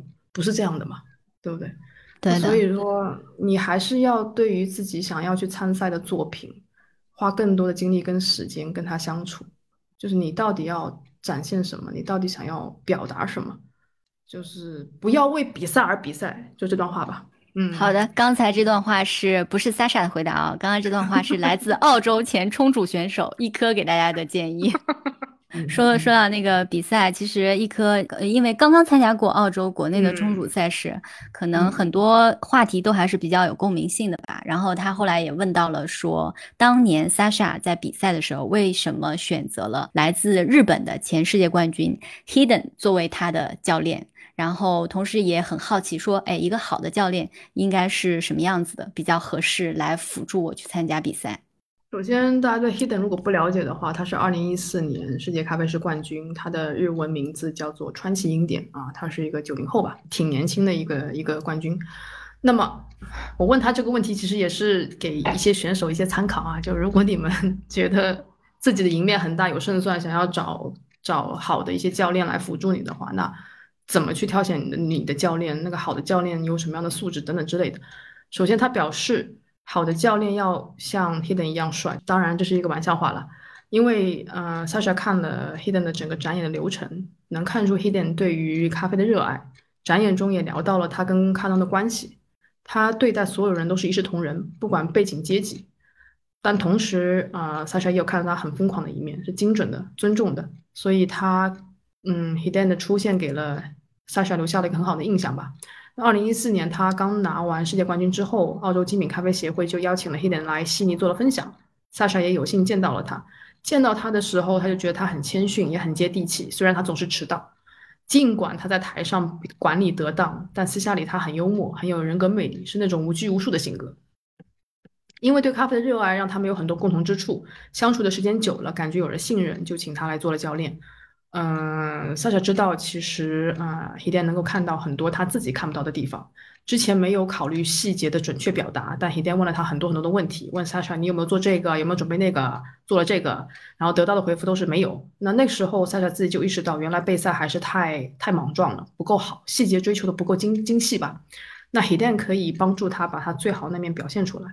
在此之上呢，真诚的说，Hiden 为萨莎做的就是无条件相信他。相信他对咖啡的想法。当 Sasha 告诉他 Hiden 他自己所经历的这一系列的一系列的故事，在庄园与卡农所做的所做的一切，Hiden 就无比坚信了他可以。当时没有人知道 Sasha 是谁，他了解到这一切，觉得很震惊，很不可思议，觉得很特别。过往去各个产国找豆子啊，跟咖啡呃跟卡农共事，研究发酵处理，结合红酒产业的理念。这一系列的操作，Sasha Sasha 自己觉得没什么特别，但是 Hidan 看来就会觉得他非常特别。Sasha 会用他自己的方式做咖啡，并不意味着他是个特立独行的人啊。，Hidan 也从来不会这么想，只是 Hidan 让 Sasha 意识到他需要更加的自信，更加坚信对于咖啡的理念，不要害羞，然后有什么想法就努力的去表达。其实到最后他自己也发现这个问题，就是如果你不够自信，你就是很难去执行它。对我觉得好像是有这样的一个感受吧。嗯，Hiden 的教练魅力在于他不会让你去成为别人，只需要你做你自己。前几年比赛的时候，看到其他人的展演，Sasha 看谁都比自己好，把别人的流程想要学来用在自己的身上，Hiden 就会及时叫醒他，不要管别人，一门深入的做好自己。嗯，我觉得 Hiden 可能对 Sasha 来说是灵感的缪斯，是指导员，是好兄弟啊，更是惺惺相惜的挚友吧。嗯，这些年他自己表示，在指导别的选手的时候，大多也是用了他的培训理念。嗯，他不想他们做一些那些选手自以为该做的事情，而是让他们去尽可能的挖掘底层的缘由，为什么而做，让选手们发挥出最好的自己。因为每个人都有喜欢咖啡的一万种理由嘛。作为教练或者是指导员，找到选手喜欢这件事的那个独特的理由，啊，然后深入的去挖掘它，是那那个理由它必须是清晰的、准确的，那选手自己就会发挥了嘛。嗯，其实刚刚他提到最后一点，就是他在给别人做教练的时候，也沿袭了这套系统嘛。之前我有听过他自己的播客，Sasha 本人的播客，他还有一档叫 Coffee Man 的 Podcast。然后呢，啊，有一期他是在对话那个二零一八年的世界咖啡师冠军，来自波兰的阿嘎。然后呢。当时他们就有回忆说，在挖掘这个比赛主题的时候，所以他们提出了很多理念，比如说你是不是对这个原产区的这个咖农们的生活啊更感兴趣啊，对咖啡本身感兴趣啊？然后阿嘎都说不是的，不是的，不是的。然后最后他们也不知道该怎么样，说那你到底对什么感兴趣？然后阿嘎说我就对这个顾客服务感兴趣，我就是喜欢站在我的门店里面，每天跟我的顾客沟通，然后。服务他们，给他们做好喝的咖啡，所以应该也是 Sasha 他们后来就是，既然他喜欢这个 OK，那就让他做他自己，深入的去挖掘，让他更好的做自己。然后呢，也是因为这个事情，我觉得那一场采访让我特别圈粉阿嘎这个人，因为他那场采访我就听到说是一个特别特别接地气的选手。然后我也有去观看他的那一场比赛展演夺冠的那一场，我感觉。就我看下来，和其他冠军的展演最大的不同就是那场真的非常非常的接地气，给你的感觉，你在屏幕外面就感觉你在咖啡馆里面被他服务，并不会像其他的冠军的一些展演流程看起来触不可及。对，然后呢，我们既然提到就是最后嘛，其实我们大概的问题都已经问的差不多了，然后最后最后最后，我又忽然想到了一个问题，就是其实我也蛮好奇，像 Sasha 这样的人。他为什么要还在在百忙之中 在做这一档播客栏目？而且他他的播客现在已经做了两季了，所以三傻也给了一个非常非常快速的回答吧。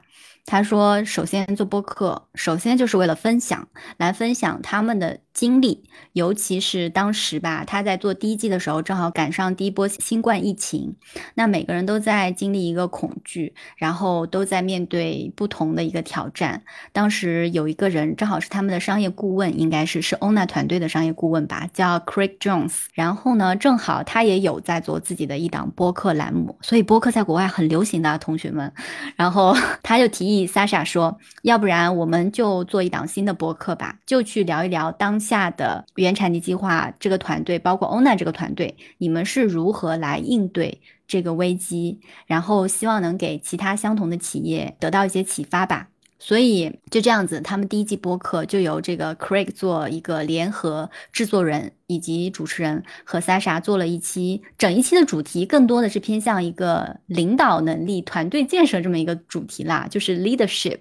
然后呢，呃，第一季就结束了。后来去年我们知道在意大利米兰举行的这个世界咖啡师总决赛嘛，然后 Sasha 也。也是从这个比赛结束回来，他就会有发觉说他自己已经投身了这么多的世界赛事，然后或者说作为教练啊，幕后的团队已经支持了很多冠军选手吧，比如说像他团队里的 Hugh Kelly，还有 Martin，还有他团队的烘焙师 Sam，以及我们刚刚也提到过的这个 David 和 Diego，就是这个哥伦比亚的这样的一个冠军。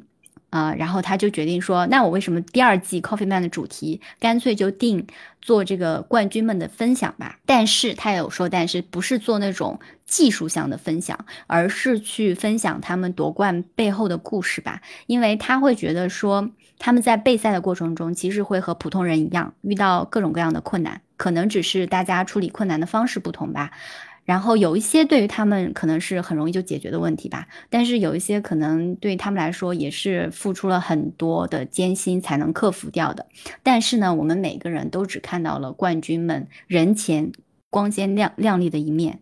比如说，他提到了一个人，Matt Winton 是世界冲煮冠军，然后他们团队的 Charlie 是世界杯测冠军。他说：“但是如果你有听过这个 Charlie 的讲述，就是他团队里的这个 Charlie，他说你会知道每一个冠军成功的背后都曾经面对过非常非常多的困难，而且这些困难你可能也会很感同身受，因为我们总要 经历无数的困难，最终才能走向一次成功。”接着，他也推荐了几集他的这个第二季播客里面他比较喜欢的一个内容，就是采访 Martin Shabaya，还有这个 Diego Campos 的一个 Martin 就是来自肯尼亚的这个冠军嘛，然后这个 Diego 就是来自于哥哥伦比亚的这个世界冠军啦，然后这两期都是他个人比较喜欢的。他说，他觉得这些冠军的故事对整个行业来说都是比较有启发性的，所以他也希望大家来收听这个故事的这些人呢，能够得到一些力量。不管你是在什么行业，在做什么事情，都能够继续坚持下去。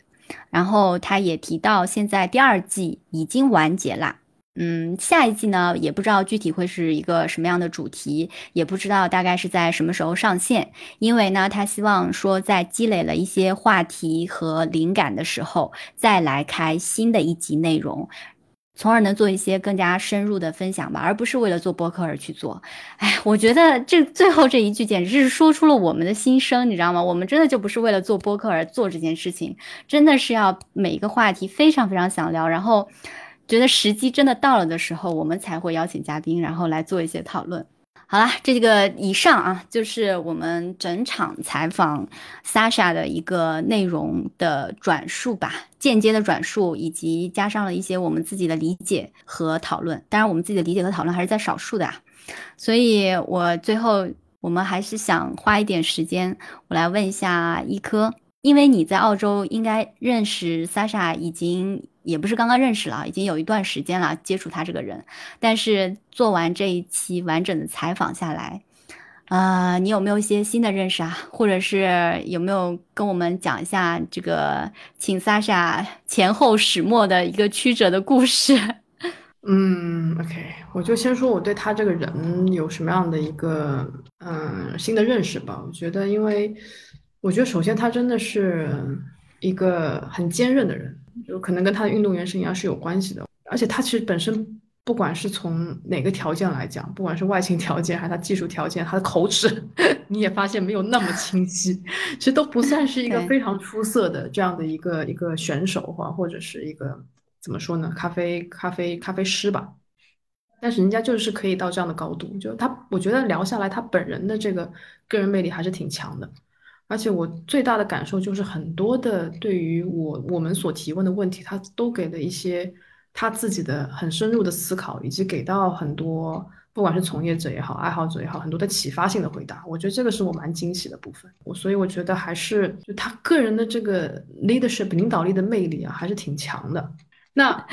为什么？其实我们到今天才邀请到 Sasha。其实二零二一年，也就是 Coffee Plus 播客成立之初，当时我们就在合计怎么做这档播客嘛。我就在想，嗯，开局我们要一定要一鸣惊人。然后我就给 Sasha 发了邮件，想要邀请他作为我们第一期的分享嘉宾的。其实，老实说了，也是基于大佬的热度嘛。这个也也是我很真诚的说啊，也没有什么好藏着掖着的，就满心期待着他会应邀的回复。因为也了解过他的为人或多或少，明白他对行业的担当，就是有可以有这样的一个分享交流机会，通常他不会拒绝的。果不其然，他拒绝了。然后，然后接着一句话就是说，哦，等你们节目做到二十期的时候，我们再来考虑共创内容吧。我说，嗯，好。然后这件事又不了了之的搁置了嘛。然后时隔一年。在今年的冲煮赛场上，我又见到了他，我就在想，嗯，今天一定要把他拿下。然后等所有的比赛结束以后，所有人都走光了，我就抓着他，我就问他说，啊，我又对他进行了一次约访嘛，我说说一年前你承诺的，就是节目做到二十期你就要来，然后现在我们已经做到二十二期了，你的承诺要兑现了。然后他也欣然同意的。他我走的时候，他跟我说，I promise you。我说好的，我等你。然后就这种这种，然后所以就是。从一开始我们不是就在吹嘘嘛，我们就一直吹嘘说我们是一档与国际接轨的播客。其实请了二十多期都还是国内的一些大咖。然后我相信经过这期的内容，我们的国际地位也会趋于稳固吧。嗯。对，就是你刚刚也说了，我们一直都请国内的大咖嘛。其实很多人对我们节目的疑问吧，也会来问说：“哎，你们为什么都能请到这么多大咖？然后为什么要请这么多大咖？”那其实我想说的就是，当你在关注一个行业的时候，你总想，你总归会想看到这个行业。走在最前端的那些人，他们在做的事情，因为我相信，就是每个行业走在最前面的人，都是那一波仰望星空的人吧。然后，包括像 Sasha 这样子的世界冠军级的选手也好，我相信，其实每一个世界冠军，他们肯定都不是完美的。如果你单独拎出来看的话，但是你假如说把这些所有的大佬们、冠军们，把这个群体放在一起，他们在做的事情。真的就是整个咖啡行业里面最前卫的一个发展方向吧。不管是在技术上能带领我们走向一个更加好的未来，另外一点就是也很重要，能在精神上其实能鼓舞到很多后辈的新人。嗯，然后我的整个录制过程，其实我还是。